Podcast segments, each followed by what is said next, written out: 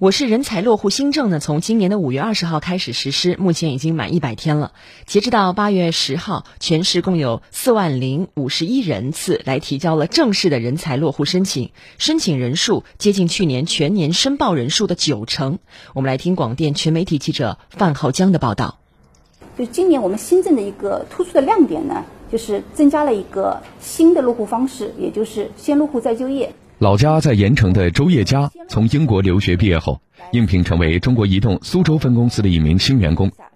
苏州人才落户新政出台后，给他成为新苏州人带来了很大的便利。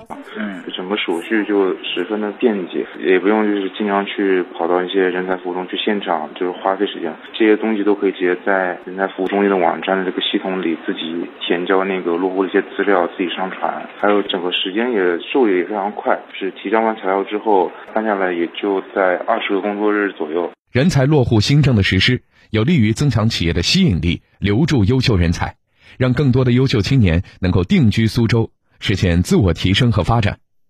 中国移动通信集团江苏有限公司苏州姑苏区分公司综合部经理徐跃文介绍说。目前，仅他们公司就有三十多位员工享受到了人才落户新政的便利。这个落户的政策的办理流程的便捷，然后对于一些就业者来说，他就是解决了他的一个后顾之忧，然后他可以在很短的时间内把户籍的手续办理下来，然后呢，他可以以更多的精力去投入到这个工作当中。对于我们公司来说，极大的留住了优秀的一个人才。据介绍。人才落户新政实施一百天以来，有六成以上通过先落户申请落户，先落户审核通过人数中有四分之一已在苏就业，申请对象整体呈高学历、年轻化态势，落户热门单位相对集中在战略新兴产业。